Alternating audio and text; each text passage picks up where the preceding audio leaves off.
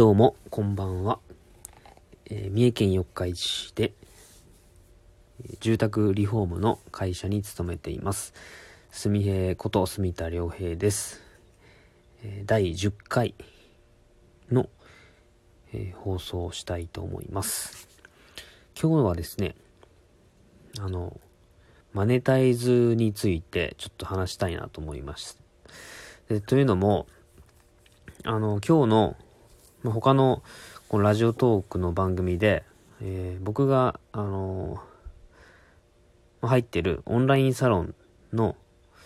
えーその、まあ、サロンのオーナーの Y さんっていう方がいるんですけど、その方の配信で、えちょっと気になったところがあって、えまあ、自分の活動のマネタイズとか、えビジネスについての投稿が、えーラジオがあって、で、それを聞いて、で、僕をそ、の感じたことをノートにまとめてたんですよ。そしたら、まあ、自分の活動、まあ、まあ、特に喫茶すみへっていう活動を通して、えー僕はこれをマネタイズしたいなっていうのをこう漠然と考えていたんですけど、ただ、その、お金が発生することに対して、僕も今までこう前向きではなくなくて、ただ今は、あの、活動の時に募金箱を置いて、投げ銭っていう形でお金をこう集めてるんですよ。そのお金を集める理由っていうのは、あの、2020年1月1日の初日の出の時に、コーヒーを振る舞うっていうことを目標にして、で、それを行うための活動資金として、お金をこう集めてますという名目を作ったんですよ。で、そのお金は、当日の、ま、コーヒーの豆代になったりとか、水代になったりとか、あとは、まあ一番お金かかる部分なんですけど、えースーパーカブを手に入れること。それと、スーパーカブで引っ張ってくるための、喫茶屋台を作るための資金に当てますということで、えー喫茶すめに来てくれた方にメッセージとして黒板にそういうことを書いてるんですよ。で僕の活動に共感してくれたり、えー応援してくれる方は、ここに、まあ、お気持ち入れてくださいと。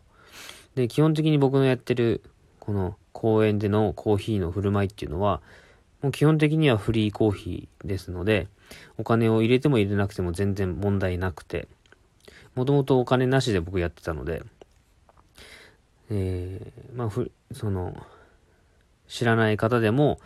ちょっとフラッと立ち寄ってコーヒー飲みたいなって方にコーヒーを飲んでもらうと。で、そのコーヒーを飲んでもらう、うん、飲んでもらうというか、コーヒーをこう僕が入れたり、で飲んでもらってる時間になんかお話ができて、で、そういう時間がすごく僕にとって、あのお金には変えられない素晴らしい時間だなというところを感じて、えーまあ、継続的にそういう活動をやっているわけなんですよ。で、えー僕も、まあ、本業は会社員なので、会社の、えーその営業マンとしての本業があるんですけど、まあその本業があるからこそ、その安定的な収入があるからこそ、僕がそうやってあの好きなことを、まあ、自分のお金を、まあ、ちょこっと使って、無料で提供しているってことができてます。で、えーまあ、好きなことをこうやっていて、すごく、あの、充実した時間は遅れてるんですけども、あの、いろんな、僕の周りにはそういう、えー挑戦をしたりとか、えーしてる方が多くて、まあ、そういった方に、もこう応援したりとかですね、まあ、そうあとは友達が作ってる商商品だったり、えー農作物だったり、まあ、いろんなもの、まあ、サービスだったり、そういうものを応援の気持ちで、えーお金を出すときに、やっぱり、あの、お金ってやっぱ限りがあるので、みんながみんみんなに対してそうやって支援ができるとも限らないわけなんですよ。だから、えーめちゃくちゃ贅沢をしてるわけでもないし、めちゃくちゃ貧乏な暮らしをしてるわけじゃない、でもないんですけど、今働いているこの収入以外で何か収入源が得られないかなって考えたときに、あのー、やっぱりこう、誰、誰でもやってることをお金に変えるっていうのは誰でもできることなんで、結果的に、あの、まあ、アルバイトをするとか、まあそういうところに至るんですけども、それやってたら、結局、結局というか、えー、消耗してしまうなと。ただただ自分の時間を切り売りしてお金に変えているっていうことなんで、あの、自分の活動のプラスにもならないし、ただただ時間だけが取られて、お金は入ってくるけども、そのお金を、なんだろうな、支援したいのに支援疲れしてしまうみたいな感じになってしまうので、それがなんか違うなと。で、僕が考えたのは、自分のこう武器としての、えー、コーヒーの振る舞いというか、まあ、コーヒーをの喫茶すみへっていうツールを通して、それが、えー、マネタイズになれば、マネタイズできれば、会社員とは別の収入源が得られるなと思って、えー、まあ、漠然とですね、喫茶すみへをマネタイズしたいという気持ちになったんですよ。で、そのことを、まあ、ブログに書いて、で、それを、えー、その、まあ、サロンオーナーの Y さんが見てくれて、オンラインサロンのサロン内限定の配信で、えー、そのマネタイズについて僕の事例をもとに、ちょっとライブ配信をしてくれたんですよ。で、僕がそれの話を聞いて、聞きながら、まあ、コメン僕もその配信の中でコメントを残しながら考えてたんですけど、あの、まず大前提として、会社員としての生活はこれ、これまで通り続けていくっていうこと。それと、あの、喫茶すみ平としては、あの、一杯で、一杯、コーヒー一杯いくらっていう形で僕は提供したいわけではなくて、その場では、あの、無料のコーヒーを提供して、その、なんだろうな、無料のコーヒーを提供するっていうのは、まあ、そもそも第一の目的ではなくて、まあ、それも手段なんですけど、僕が喫茶すみへっていうのを始めた根本の理由は、夜飲んだ後に、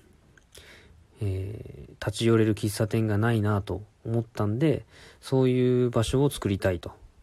いう思いで、夜10時から週末だけですけど、やってるんですよ。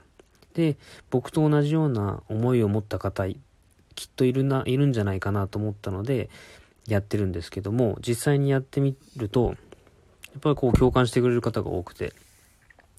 立ち寄ってくれる人も多いんですよ。で、SNS を通じて繋がった方も、あの、応援の、応援の意味も込め、応援で、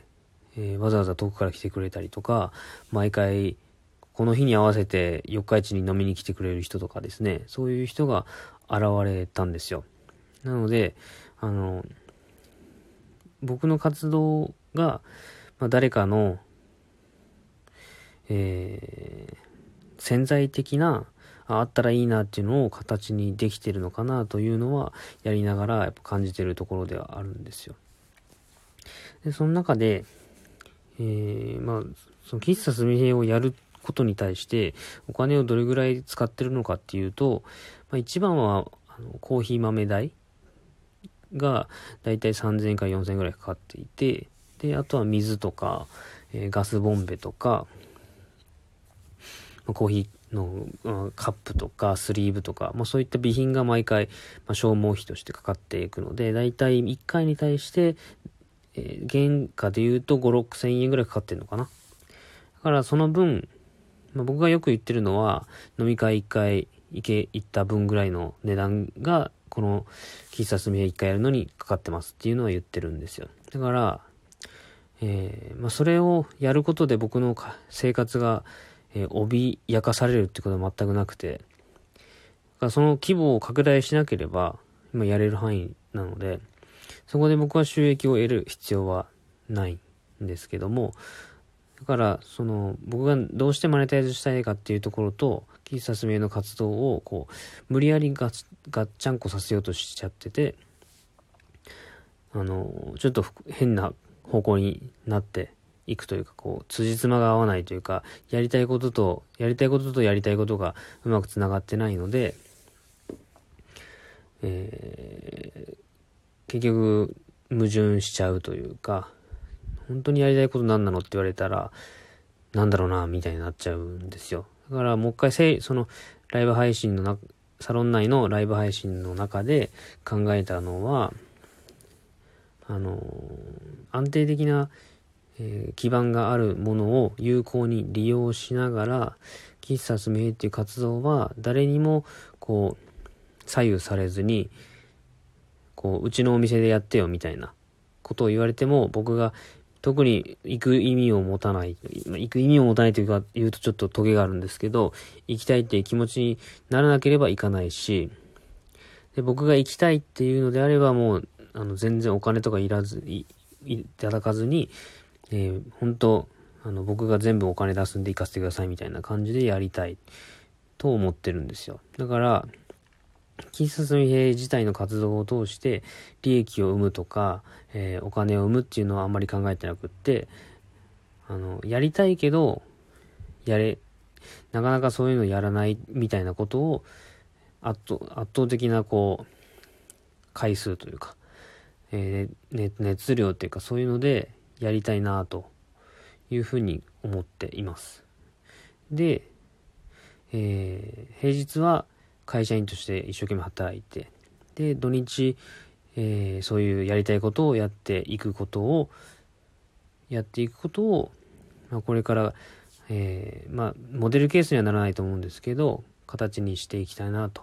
思います。ちょっと12分もうなりそうなんで、一旦ここで切りたいと思います。次に続きます。えパート2に、一旦切ります。